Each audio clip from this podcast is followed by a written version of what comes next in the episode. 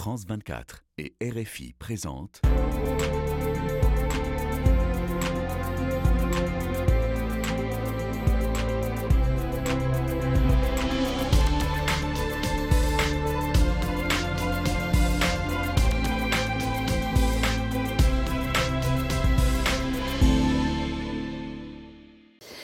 Bonjour à tous, merci de nous rejoindre pour Ici l'Europe. Depuis le 1er janvier, la Belgique a pris la présidence tournante du Conseil de l'Union européenne, c'est-à-dire que ce petit pays fondateur de 11 700 000 habitants euh, doit fixer l'agenda des divers conseils.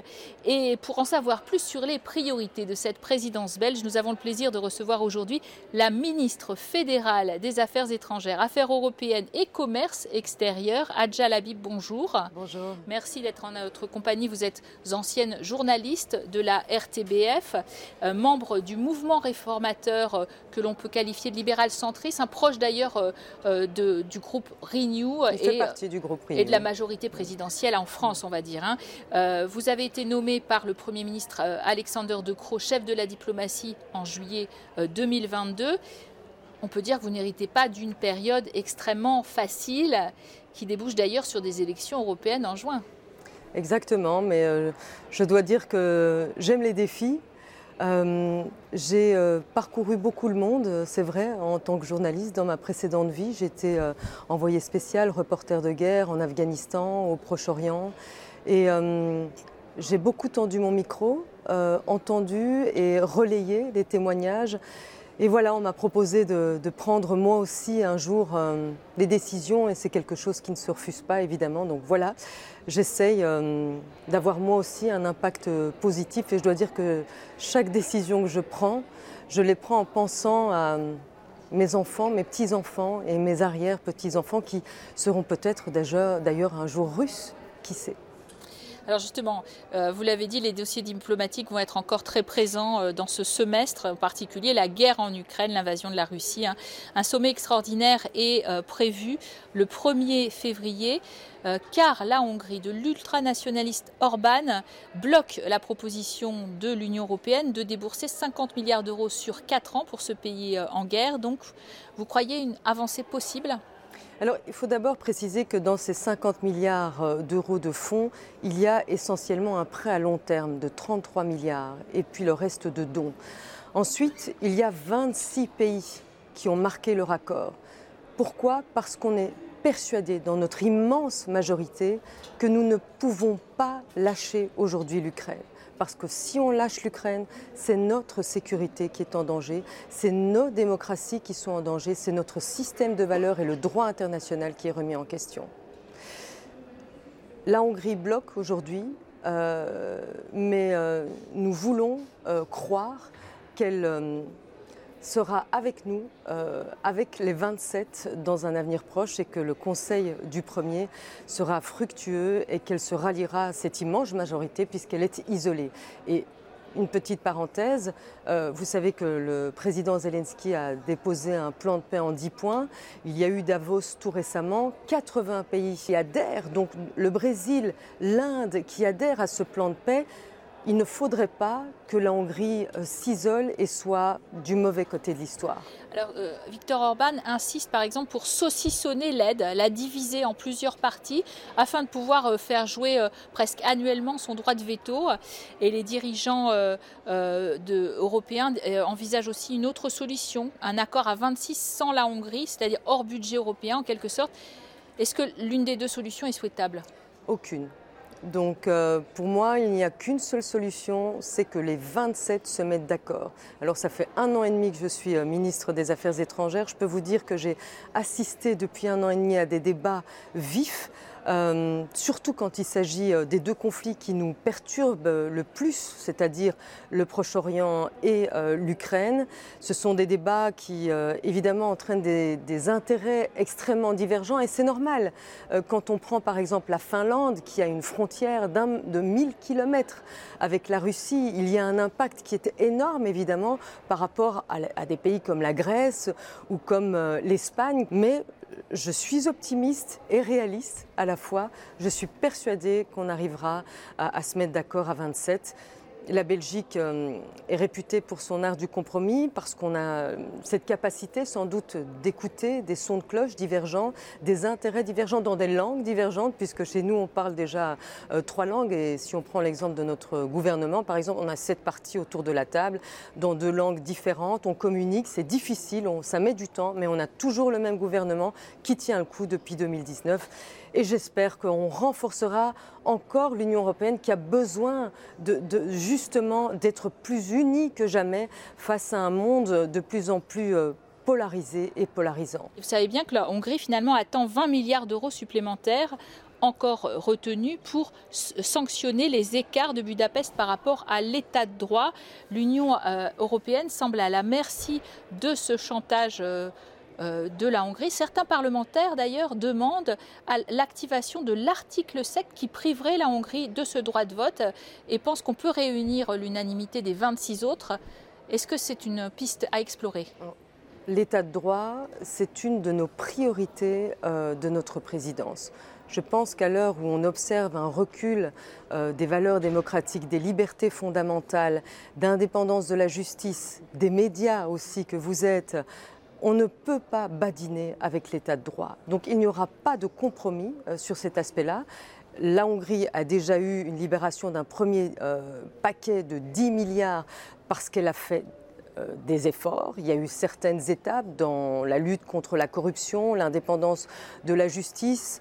Bon, il y a des étapes qui ont été franchies, mais il y a encore 20 milliards, plus ou moins 21 milliards exactement, qui restent bloqués. Et tant que la Hongrie ne fera pas les efforts nécessaires, ils ne seront pas débloqués. Il faut savoir que c'est un Belge euh, qui a inventé, euh, donc l'actuel commissaire à la justice, Didier Renders, qui a inventé ce qu'on appelle le dialogue sur l'état de droit. Finalement, on fait le point euh, sur tout ce qu'on peut améliorer pour assurer qu'on soit des démocraties euh, euh, réellement ancrées dans, nos valeurs d'indépendance, de la justice, des médias, la liberté. Donc, pas, de, pas de marchandage, pas sur on les ne transigera pas, mais on veut des efforts. Et par contre, si effectivement la Hongrie fait des efforts, eh bien, euh, nous serons prêts, évidemment, à, lâcher, euh, à libérer les fonds de cohésion euh, auxquels ils n'ont pas droit.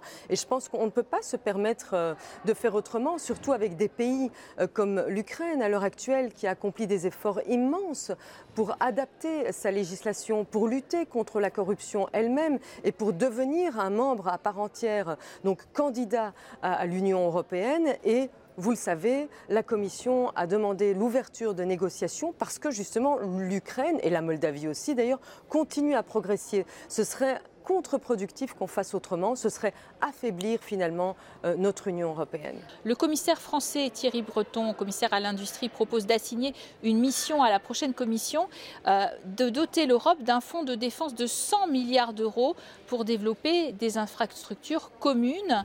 Est-ce que ça vous paraît réaliste, souhaitable encore? En tout cas, euh, il est plus que souhaitable que l'Union européenne se coordonne et une véritable industrie de la défense. L'Union européenne, si on prend les 27 États membres, on dépense trois fois le budget de la Russie en armement.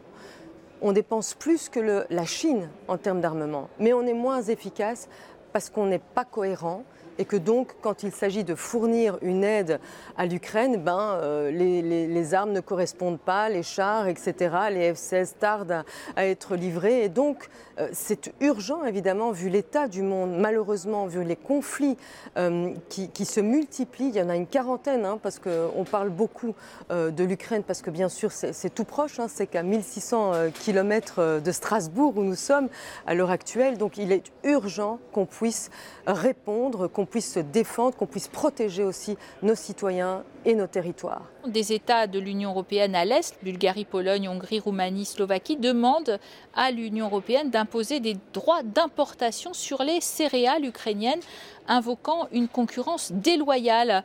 Euh, le rapprochement avec le grenier de l'Europe suscite beaucoup de craintes de dumping agricole.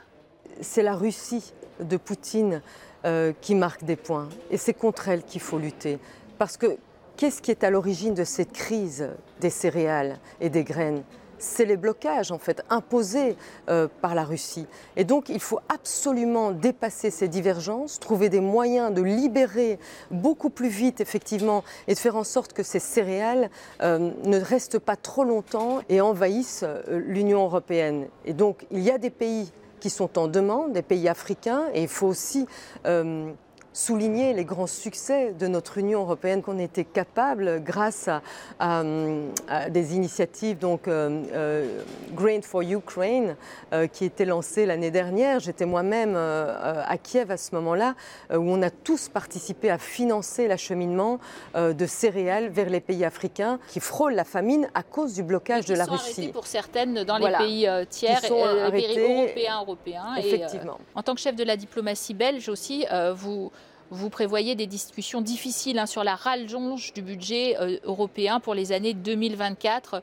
Euh, euh, une rallonge rendue nécessaire à travers plusieurs politiques, dont la d'ailleurs fameuse politique migratoire de l'Union européenne, le pacte migratoire, qui est en train d'être finalisé, mais qu'une vingtaine d'ONG dénoncent comme un système mal conçu, coûteux et cruel.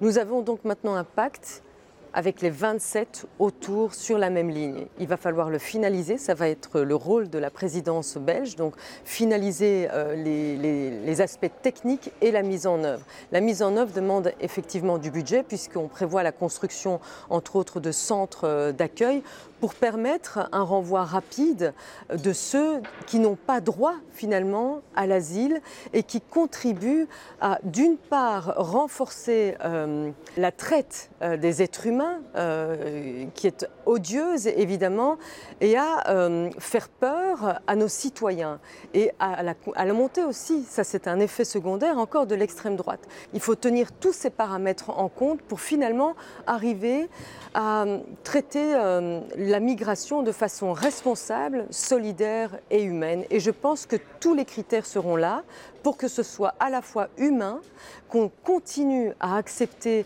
à accueillir sur nos territoires des gens qui fuient la maltraitance, qui fuient euh, les inégalités euh, parce qu'ils sont, ils appartiennent à une minorité, qui ont le droit de retrouver euh, asile chez nous. L'une des grandes ambitions aussi de votre présidence belge du Conseil de l'UE, c'est de faire avancer le pacte vert d'ici à avril, hein, date à laquelle le Parlement européen va interrompre ses, ses travaux. économie circulaire, transition écologique juste, transition énergétique vers les renouvelables, ça c'est vos mots d'ordre. Il y a d'autres sujets sur la table comme la qualité de l'air, les, produits chimiques, euh, la biodiversité. Mais euh, c'est vrai que la droite et l'extrême droite ont déjà bloqué euh, des lois très symboliques sur les produits chimiques dangereux, les systèmes alimentaires durables. Est-ce qu'on ne va pas faire du surplace sur ces sujets? Parce que faute de nouveau, on ne peut pas se permettre de faire du surplace. je pense que tout le monde est conscient qu'il y a urgence, qu'il y a un réel bouleversement climatique, il y a une transition qui doit se mettre euh, en place et notre Premier ministre euh, l'a rappelé lors de l'ouverture euh, d'ailleurs de notre présidence devant le Parlement. Il n'est pas question de pause, il est question de tenir compte simplement des contraintes auxquelles nos entreprises sont soumises, auxquelles nos citoyens aussi sont soumis. Il ne faut pas en fait faire une transition qui laisse une partie de la population sur le carreau. Elle va se faire par des entreprises qui sont à même de développer des nouvelles techniques pour moins polluer, pour moins euh, euh, dépenser, pour travailler plus dans l'économie euh, circulaire. Madame la ministre, vous parliez de l'art du compromis des Belges. Vous en aurez fortement besoin puisque vous allez avoir à composer avec le départ prématuré de plusieurs hauts responsables, six ou sept commissaires peut-être qui se présenteraient euh, aux élections européennes et qui seront prêts à, quitter leur poste. Charles Michel, le président du Conseil, qui veut aussi conduire une liste euh, belge aux élections européennes et euh, s'en va à partir de juin. On fait comment?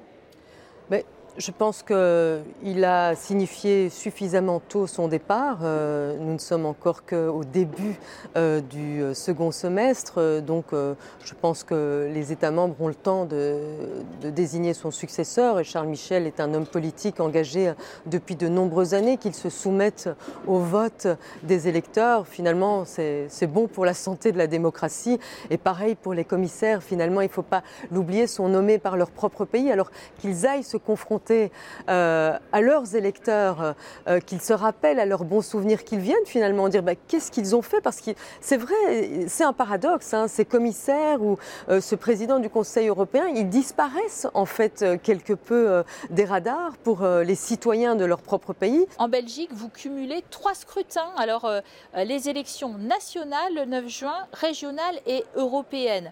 Vous-même, d'ailleurs, vous allez vous présenter sur la liste euh, bruxelloise des libéraux. Comment vous voyez ce scrutin européen euh, Est-ce qu'il va redonner un élan à l'Europe ou il va bloquer, au contraire, cette Europe par la montée des populistes et des souverainistes? Tout d'abord, le 9 juin, c'est un scrutin capital chez nous, effectivement. Euh, le vote est obligatoire. Euh, ça permet à tout le monde de prendre conscience de l'importance de faire entendre sa voix. Et dans le monde d'aujourd'hui, avec les extrémismes qui montent, avec le recul des libertés fondamentales, des droits fondamentaux qu'on a mis des années, des décennies à acquérir, eh bien, j'en profite pour dire venez voter faites entendre votre voix. Chaque voix compte, c'est important et ne cédez pas aux solutions simplistes euh, qui sont apportées par euh, des partis euh, extrêmes qui d'ailleurs, on le voit, quand ils arrivent au pouvoir, sont finalement confrontés à la réalité et sont incapables d'appliquer leurs promesses. Vous pensez à, l'Italie de Giorgia Meloni? Giorgia Meloni a été confrontée au problème migratoire. Elle avait fait sa campagne en grande partie sur cette question, mais on voit qu'en tout cas, la question migratoire n'est pas résolue aujourd'hui. Elle se résolvera uniquement grâce au pacte migratoire et un accord des 27 à une meilleure répartition justement euh, des réfugiés de demande d'asile euh, entre les 27 et surtout à une meilleure collaboration, un meilleur partenariat avec les pays euh, d'où sont originaires en fait ces migrants parce que je tiens à le dire, personne ne quitte sa maison, ses origines, euh, ses racines de gaieté de cœur. Les gens qui fuient en général, c'est parce qu'ils n'ont plus d'horizon politique, parce qu'ils sont en danger et donc il faut travailler aussi à la stabilisation euh, de ces régions, que ce soit au Proche-Orient ou que ce soit en Ukraine. Merci à vous d'avoir été en notre compagnie, Madame la ministre des Affaires étrangères de la Belgique. Merci à vous de nous avoir suivis sur France 24 et Radio France Internationale. L'actualité internationale, bien sûr, continue sur nos antennes.